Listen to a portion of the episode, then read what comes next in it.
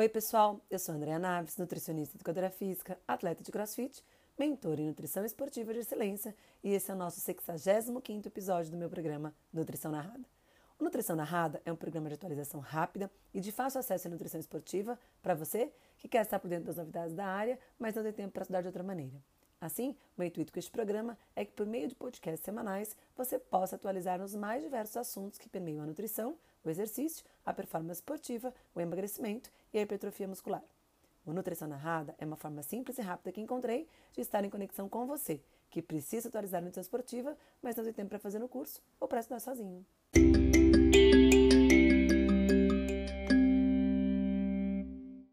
O tema do nosso podcast de hoje é sobre creatina na saúde da mulher.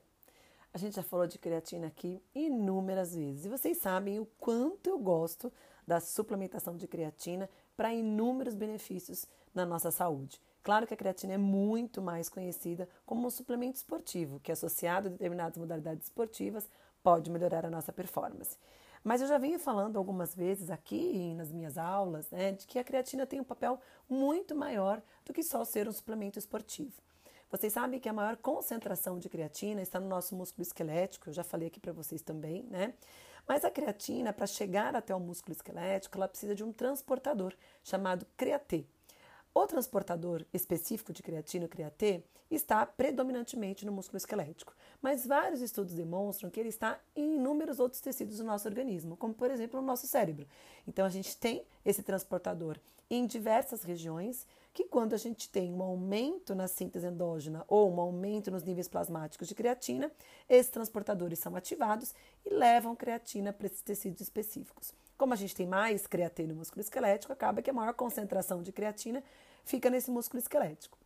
Mas vocês sabem que a gente também não uh, tem creatina somente da forma suplementada, né? A gente também pode produzir creatina endogenamente, dentro do nosso corpo, a partir da ingestão de proteína.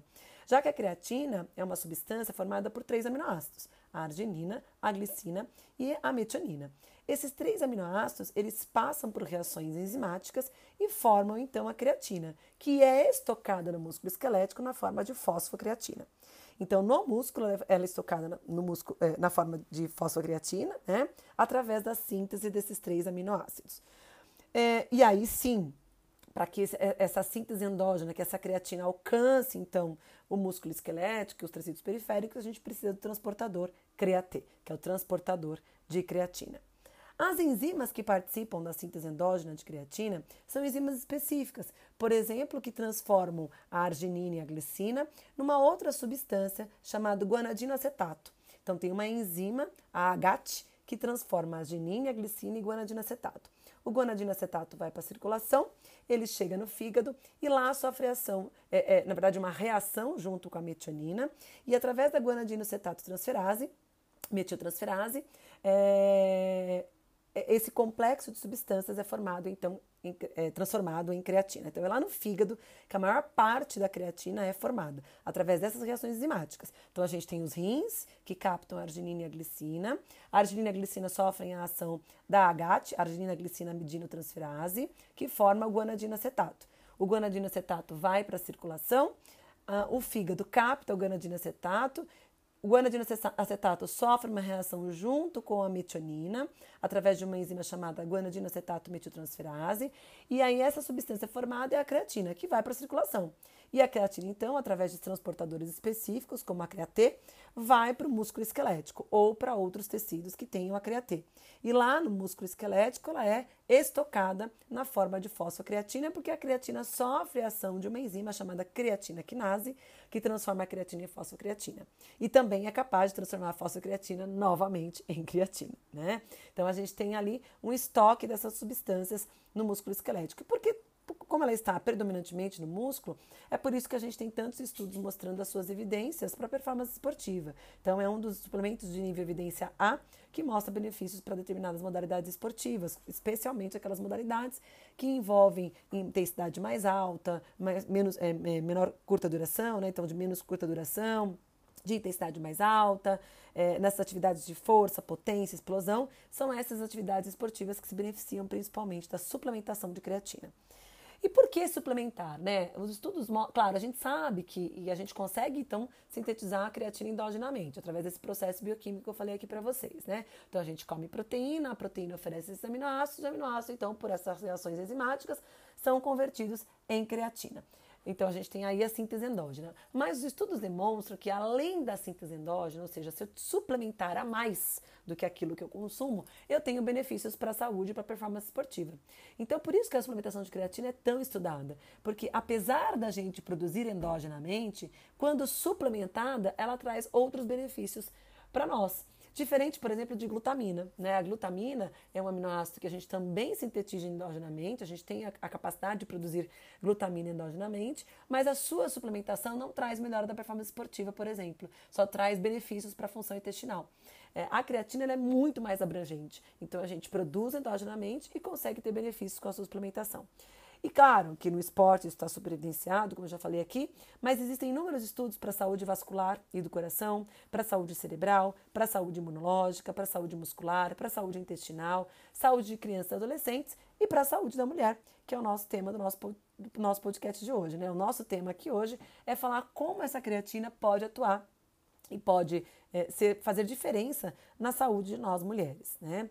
Para começar, é importante a gente distinguir e entender que nós mulheres produ produzimos e temos uma reserva endógena de creatina menor do que o dos homens, né? A nossa reserva endógena é quase que 80% menor do que a reserva dos homens, provavelmente porque homens têm massa muscular maior do que mulheres e por esse motivo estocam mais creatina também, né? A gente também consome menos creatina na dieta, né? menos proteína da dieta. Homens têm uma supervalorização da proteína que acabam tendo mais aminoácidos para síntese endógena.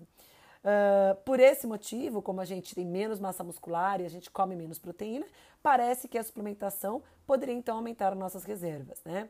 Uh, só que olha que interessante, apesar da nossa reserva endógena ser menor, né? É, as concentrações no músculo em nós mulheres parece ser um pouco maior. Então pensa que assim, ó, homens têm no corpo total, né? Se a gente pensar no corpo total, homens têm muito mais creatina do que mulheres. Mas se a gente pegar o músculo esquelético, a gente tem 10% mais creatina do que os homens, mesmo tendo menos massa muscular. Então, olha que interessante, né? Isso é bem surpreendente. Os estudos mostram que isso pode sim acontecer. Mesmo a gente tendo menos massa muscular, a nossa concentração dentro desse músculo poderia ser um pouquinho maior. Uh, parece, né? Existe aí algumas especulações de que, como a gente tem uma quantidade de creatina corporal menor, parece que a nossa suplementação deveria ser em doses um pouquinho maiores, o que não é comprovado nos estudos científicos, tá? Uh, os estudos não demonstram que nós mulheres precisamos de mais creatina do que os homens, né, em termos de suplementação. Mas, como a nossa reserva corporal total é menor, pode ser que a nossa necessidade seja um pouquinho maior, tá? A gente não tem estudos em relação a isso ainda. Tem um estudo muito interessante, publicado em 2016, que fala das diferenças do metabolismo da creatina entre homens e mulheres. E, e de fato, parece que nós mulheres temos não só uma, uma, reserva corporal menor, mas a gente tem níveis circulantes de guanidinoacetato menor, que é aquela substância né, que está no plasma, que vai ser convertida em creatina no fígado. Nós temos uma síntese de creatina também menor, então um índice de creatina de síntese é, endógena menor. A gente tem, claro, níveis plasmáticos menores, a gente tem uma atividade da creatina é, é, quinase menor também, né? O nosso consumo proteico, a nossa gestão de, proteína, de creatina diária também é menor. Uh, a nossa quantidade de creatina no músculo esquelético, é, ela é, no, na verdade, corporal total, né? É, ela é, só voltando um pouquinho, né, gente? Então, assim, a gente tem menos creatina do que os homens, a gente tem menos massa muscular do que os homens. Só que a quantidade de creatina dentro do músculo esquelético é maior em nós mulheres, tá? Então isso é surpreendente, é isso que esse estudo coloca, de que apesar da gente ter menos massa muscular, a gente tem mais creatina nesse músculo. Enfim, o que é importante a gente entender então? Que existe ali uma questão hormonal que envolve essa síntese endógena de creatina. Vejam que a gente tem menos creatina corporal total, apesar de ter menos massa muscular, a gente tem mais creatina no músculo. Então parece que existe ali uma regulação dessas enzimas que sintetizam endogenamente a creatina, uma regulação hormonal. E vocês lembram que eu falei aqui para vocês que uma etapa crucial na síntese endógena de creatina é justamente a ligação da arginina com a glicina lá nos rins e a ativação de uma enzima chamada arginina glicino amidinotransferase. Essa enzima ela é influenciada pelos níveis de estrogênio e de testosterona. Então, olha que importante: níveis adequados de estrogênio e testosterona façam que a gente tenha uma síntese endógena melhor de creatina, já que a enzima importante, né, a etapa limitante na síntese endógena de creatina, que seria nos rins ali, é, essa enzima ela é sensível à ação do estrogênio e da testosterona. E mais do que isso, a atividade da creatina quinase, que é aquela que transforma a creatina em é, é, fosfocreatina no músculo esquelético, por exemplo, ela também é afetada pelo estrogênio e pela progesterona. Então aqui a gente já tem uma, uma ideia de que, olha só, pode ser que a gente estoque mais creatina no músculo esquelético do que os homens, menos tendo menos massa muscular, justamente porque a gente tem uma regulação hormonal dependente. A gente tem mais estrogênio e mais progesterona que regulam então a creatina quinase no músculo esquelético e poderia então estimular ainda mais a síntese endógena dessa creatina no músculo, né? Então pode ser por aí a explicação dessa maior quantidade de creatina no músculo esquelético, apesar de ter menos uh, creatina total e ter menos massa muscular do que os homens, tá? Deu para entender, né, gente? É diferente quando eu tô aqui fazendo podcast, porque eu não tô vendo a carinha de ninguém para saber se as pessoas estão me entendendo. Por isso que às vezes eu repito várias coisas, várias vezes a mesma coisa, gente, porque eu falo rápido, né? Esses dias eu encontrei com uma pessoa numa corrida que eu fui, e a pessoa falou assim: "Olha, eu adoro nutrição narrada, mas fala mais devagar". e como eu falo rápido, e uma das maneiras que eu é, procuro é, ajudar vocês a me fazer ser entendida é justamente repetindo várias vezes a mesma coisa. Então me desculpem aí quem já entendeu da primeira vez, mas às vezes eu, eu repito mesmo, porque eu preciso que vocês estejam comigo aqui na mesma pauta, tá? E como não estou vendo a carinha de ninguém, eu entendo que repetindo, isso, esse conhecimento se solidifica, né? É, educação de filho, né? A gente fala 20 vezes a mesma coisa para que ele um dia é, entenda o que a gente está falando, tá? Mas enfim, é isso, tá, gente? Olha só. Vou só fazer um resumão aqui que a gente estava falando. Nós, mulheres, temos menos creatina total do que os homens, a gente tem mais creatina no músculo esquelético do que os homens. Ué, gente, mas a gente tem menos massa muscular. Como isso é possível? Isso é possível porque a enzima que sintetiza, as enzimas que sintetizam a creatina endogenamente, a primeira enzima, a arginina glicina amidinotransferase, ela é dependente da ação do estrogênio e da testosterona, e a enzima que aumenta a síntese de, de creatina no músculo esquelético, na verdade, que aumenta o estoque de creatina no músculo esquelético na forma de fosfocreatina, é a creatina quinase, e ela é dependente da expressão de estrogênio e progesterona, que são hormônios predominantemente femininos, tá? Então parece que essa síntese endógena em mulheres é regulada hormonalmente. Então a gente consegue ter um efeito interessante, já que uh, uh, esses hormônios conseguem regular a atividade dessas enzimas, tá? Uh, a gente também é, vai atrás de estudos é, para a gente avaliar se de repente é, se o hormônio tem um papel importante, será que as fases do ciclo menstrual vão interferir na atividade da creatina quinase, por exemplo? Porque a creatina quinase, estou falando aqui para vocês que é dependente de estrogênio e progesterona. Então a gente, né, vem uma, uma lampadazinha aqui. Será então que nas fases do ciclo menstrual isso é diferente? Então, na primeira é, fase do ciclo, é, da fase inicial ali, folicular da mulher, né, a gente tem um nível de estrogênio um pouquinho mais baixo, tá? E depois, na fase lútea, depois que passa a ovulação, esses níveis de estrogênio vão ficando mais altos. Então, como que acontece, é, teoricamente, claro que isso não é igual a todas as mulheres, né? O, é, o, ciclo menstrual. A gente tem o início da fase folicular, que os níveis de estrogênio estão mais baixos, eles vão aumentando e ficam bem altos na fase de ovulação. Depois da ovulação começa então a fase lútea. Nessa fase lútea, os níveis de estrogênio caem, não caem tanto como na fase inicial folicular, eles são um pouquinho mais altos nessa fase lútea, tá? Então, o que, que os estudos demonstram, né? Que uh, existe sim uma interação significativa entre essa condição hormonal e a CK. E que, uh, por exemplo, quando a gente pega ali é, mulheres com estrogênio mais baixo, ou seja, a fase inicial folicular do ciclo menstrual, é, a gente tem ali níveis de, de, de, de, de creatina quinase uh, um pouquinho maiores do que nas mulheres é, considerando que elas tenham feito atividade física, tá? Então elas fizeram corrida, 60 minutos de corrida na esteira, a 60 a 65% de intensidade, e essas mulheres com estrogênio mais baixo, elas tiveram ali um, um índice de CK tanto no repouso como imediatamente após, mas principalmente 30 dias após e até 24, 30, desculpa, 30 minutos após e 24 horas após a realização do exercício, os níveis de CK maiores, tá? Com baixo nível de estrogênio. E o alto nível, na fase de alto nível de estrogênio, os níveis de CK foi menor. Então, parece que é, quando essa mulher faz treino é, na fase onde o, o estrogênio está mais baixo, os níveis de CK são maiores. E isso denota, que sugere que uh, o dano muscular também é maior. Né? Porque se a gente tem os níveis de CK maiores, está mostrando um dano muscular maior. E quando essa mulher faz exercício, é, quando os níveis de estrogênio estão mais altos, como por exemplo no início da fase lútea, a CK ela é menor. Então o dano muscular também é menor. Isso são suposições, a gente não tem ainda. Um, conclusões em relação a isso. A gente tem estudos mostrando que esse biomarcador de dano muscular, que, que também é a CK, né? A CK, além de fazer síntese muscular de creatina em fosfocreatina, ela também é um marcador de dano muscular, que esse marcador de dano muscular ele está mais alto uh, quando essa mulher faz exercício na fase folicular inicial, onde os níveis de estrogênio estão mais baixos. Quando ela faz exercício onde os níveis de estrogênio estão mais altos, que seria na ovulação ou pós-ovulação, ou na fase lútea, né? É, esses níveis de CK eles estão mais baixos. Então, mostrando aí que essa CK de fato é regulada pelos níveis de estrogênio. Então, a interação entre o metabolismo da creatina e a cinética da CK podem ser particularmente importantes para mulheres com baixas concentrações de estrogênio. Então, mulheres com baixas concentrações de estrogênios possivelmente têm maiores níveis de CK.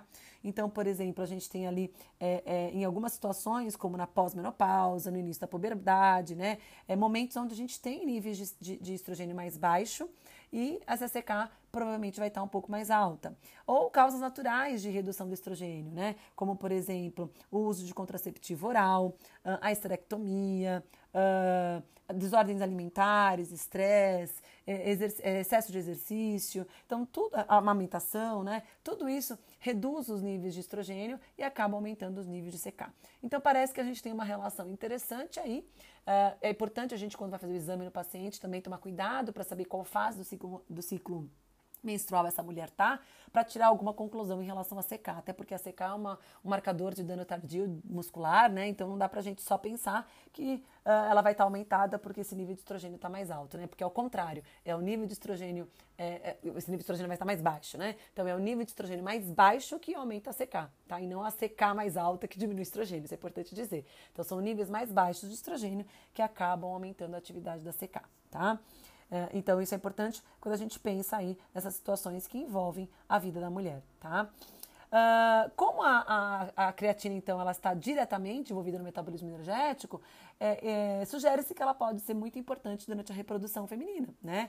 É, já existem estudos mostrando o metabolismo da creatina no óssito, no endométrio, no miométrio. Então, a gente tem vários efeitos dessa creatina ali durante todo o ciclo reprodutor feminino. Uh, os estudos demonstram que para fertilização, né, é, para que esse ócito receba é, esse espermatozoide, essa fertilização seja adequada e, e, e, com sucesso, é necessário ali uma quantidade uh, de creatina. Ainda não se sabe a quantidade exata, é, é necessário ainda mais investigações, mas parece que para fertilização natural ou até mesmo in vitro, a creatina participa desse processo. Tanto o endométrio quanto o biométrio, eles usam o circuito da creatina quinase para obter energia durante o ciclo reprodutivo uterino, durante a gravidez e durante o parto. Então, gente já traz aqui informações para a gente também o quanto a creatina é importante para a saúde dessa mulher, para a saúde menstrual dessa mulher, para a manutenção da qualidade desse endométrio, para a manutenção de uma gravidez saudável e depois no pós-parto também, como objetivo de recuperar essa mulher, já que o próprio parto né, eh, gera um dano importante muscular que aumenta os níveis de secar.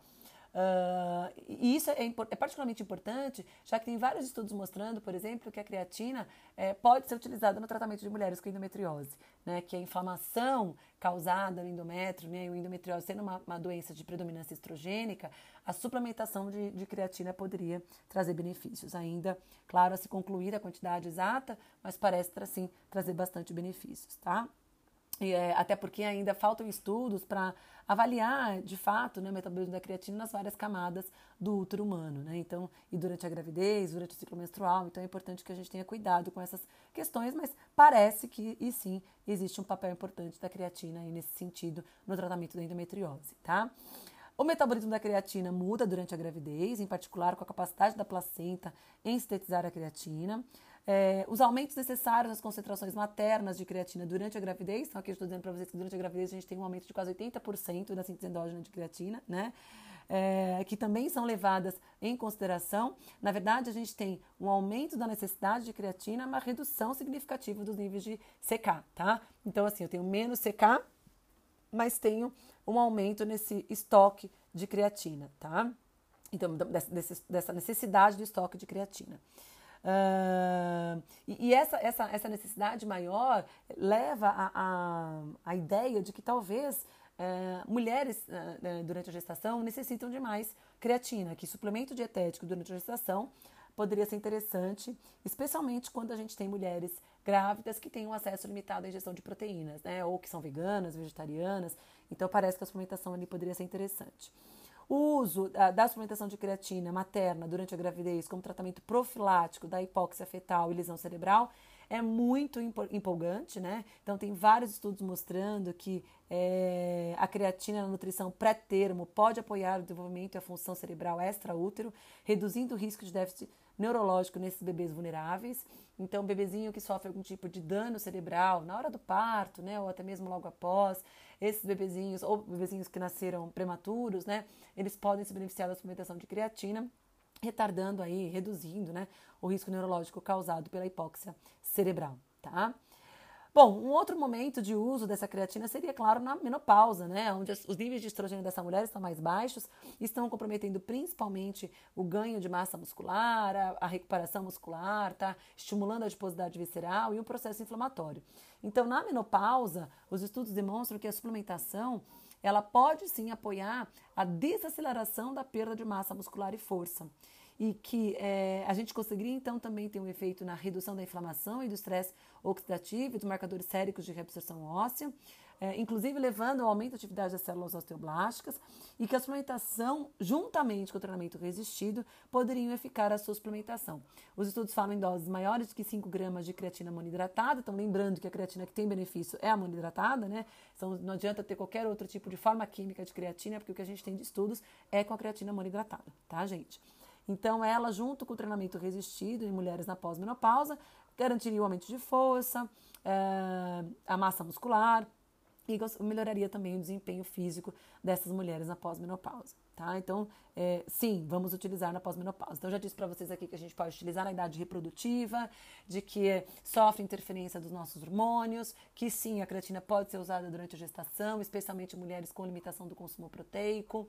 É, parece que a creatina, a demanda de creatina aumenta durante a gestação e que em bebezinhos nascidos prematuros e que sofreram um tipo de dano cerebral por hipóxia, hipóxia durante o nascimento podem se beneficiar da suplementação também. E aí, a, na menopausa, essa mulher também pode se beneficiar quando os níveis de estrogênio já estão ali mais baixos. Uma outra questão importante quando a gente pensa em mulheres, né, é que muitos dos desequilíbrios neurológicos que podem acontecer em várias fases da vida da mulher podem também ser beneficiados com a suplementação de creatina. Então, por exemplo, a depressão na puberdade ou na fase lútea do ciclo menstrual, quando a gente tem mais, mais estrogênio, ou na, na perimenopausa ou no pós-parto, né? É, o padrão hormonal nessas fases de vida, né, é, que estão totalmente alterados, sugerem que é, a creatina pode ter um papel importante ali, né? A creatina pode ajudar esse cérebro a produzir mais energia, porque essas alterações hormonais sugerem que uh, não uh, a depressão não depende somente né, da quantidade de estrogênio e progesterona circulante, mas sim o quão sensível o cérebro é a esses hormônios. Então, parece que a creatina melhoraria a sensibilidade, né, a essa regulação hormonal, melhorando esses quadros de uh, depressão associada por essas alterações hormonais nessas fases da vida da mulher. Então, a eficiente transmissão de neurotransmissores, como dopamina, serotonina e seus metabólitos, que afetam o humor, depende do correto funcionamento do sistema, eh, do sistema fosfocreatina. Né? A gravidade de um episódio depressivo está inversamente relacionada com as concentrações de fosfocreatina no cérebro. E a suplementação dietética de creatina fornece um efeito pró-energético na química do cérebro por meio da regeneração eficiente de fosfatos intracelulares de alta energia em mulheres. Então, sim, a creatina tem um papel muito importante nessas desordens neurológicas, especialmente depressão, que são é, ocasionadas por essas alterações hormonais nas fases, nas diferentes fases da vida da mulher. Nós mulheres também processamos o estresse de maneira diferente dos homens, a gente é mais suscetível à privação do sono, é, como por exemplo durante a gravidez, nas demandas pós-parto, nos distúrbios do sono na menopausa. E isso faz com que a gente tenha uma menor cognição e redução da qualidade de sono, durante principalmente na fase folicular, por exemplo, né, quando a gente tem menos estrogênio e creatina quinase. Então, os benefícios cognitivos da suplementação de creatina em mulheres podem ser mais úteis durante períodos de alto estresse e privação de sono, que são situações também que poderiam aí né, é, interferir na nossa saúde. Então, suplementar creatina nessas fases poderia também ser interessante, tá? A gente tem, assim, uns guidelines da suplementação de creatina em mulheres. É, não, não sai, da, da, da, não é diferente daquelas que a gente tem para suplementação esportiva, né? É, a gente tem ali as doses mais de ataque, que seriam ali 20 gramas ao dia, é, em quatro doses de 5 gramas. É, a gente pode também fazer a dose é, relativa ao peso, de 0,3 gramas por quilo de peso, né? E dividir isso a cada 4 a 5 horas ao dia da mulher. E ela pode ter uma dose de manutenção ali de 3 a 5 gramas ao dia ou de 0,03 gramas por quilo de peso ao dia, tá? Então, por exemplo, se uma mulher pesa ali 68 quilos, ela teria que tomar uh, 4 doses de 5 gramas ao dia, mais ou menos, né? daria 20 gramas, mais ou menos, ou uh, 2 gramas por quilo por dia, né, na dose mais de manutenção, tá? Que ficaria ali entre as 3 e as 5 gramas que a gente coloca uh, ao dia nessa dose de manutenção. Uh, Para saturação cerebral, a gente tem de 15 a 20 gramas ao dia durante 7, 3 a 7 dias, também em doses divididas. É importante que a dose seja dividida, tá? Para gerar essa saturação cerebral e a gente ter a melhora nessas questões cognitivas que a gente colocou aqui. E doses de 5 a 10 gramas ao dia, diariamente, seriam doses que seriam interessantes ali para se manter o estoque de creatina cerebral. Então, gente, não muda muito, tá? Não muda muito do que a gente tem aí já em relação à suplementação esportiva, tá? Para a gente finalizar, eu queria colocar algumas questões aqui para vocês do que a gente conversou nesse podcast de hoje, né? Então, a suplementação de creatina ela pode aumentar a disponibilidade de energia celular e apoiar de forma geral a saúde ao longo da vida. A suplementação de creatina, particularmente com treino resistido, treino de força, pode promover ganhos de força e ajudar a manter ou aumentar a massa muscular em indivíduos mais velhos ou até mesmo nessa mulher pós-menopausa. Adicionalmente, a suplementação de creatina durante perda de peso induzida por restrição energética pode ser uma maneira eficaz de preservar músculos durante a redução do peso corporal total, especialmente mulheres. A suplementação de creatina pode apoiar a função cognitiva, particularmente à medida que envelhecemos, regulando né, a cinética de fornecimento de energia cerebral, regulando a questão hormonal que pode, né, as, alterações hormonais que vão acontecendo ao longo da vida da mulher e modulando as questões de estresse e privação de sono que são causadores aí dos nossos desequilíbrios emocionais, né? Uh, além disso, a suplementação de creatina ela uh, pode aumentar uh, em altas doses, né, então as 20 gramas ali em longo prazo, em indivíduos com deficiência de síntese endógena, eh, pode aumentar os níveis de creatina e, e fosfocreatina cerebral, por isso, vai estar então associado à redução da gravidade dos déficits associados a esses distúrbios neurológicos. Uh, embora a suplementação de creatina tenha mostrado propriedades neuroprotetoras, ainda não é consenso a sua eficácia em doenças né, neurodegenerativas, parece ser promissora em distrofias musculares.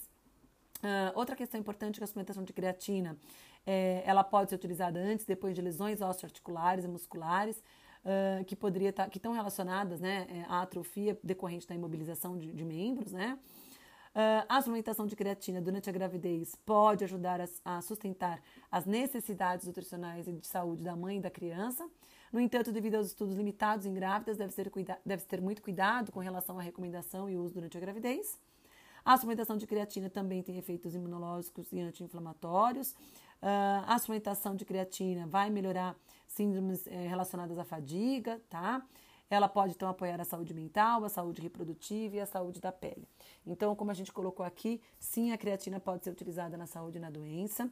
É importante a gente sempre pensar na forma que a creatina está sendo utilizada, que é a creatina monoidratada, e que as doses ainda hoje, né, relacionadas à saúde da mulher, não são tão diferentes do que a gente já tem de recomendação para suplementação esportiva. Tá bom? Quis fazer um overview aí para vocês. Uma outra questão importante é que a creatina não leva a retenção de água, isso é bem importante, ela não gera dano renal, não causa desidratação, não leva cãibra, né? Quando a gente fala em retenção de água, a gente tem um estudo com indivíduos homens, não tem estudos mostrando retenção de água maior em mulheres, até porque a quantidade de água que a creatina ocasiona, esse aumento da, da quantidade de água corporal que a creatina ocasiona é um aumento de água intracelular, então, se essa mulher toma creatina e fica inchada, é porque provavelmente ela tem algum desequilíbrio hormonal que está contribuindo para é, para que esse desequilíbrio aconteça, especialmente no sistema renina, angiotensina, aldosterona, vasopressina, né, né, que está em desequilíbrio, por exemplo, na segunda metade do ciclo menstrual.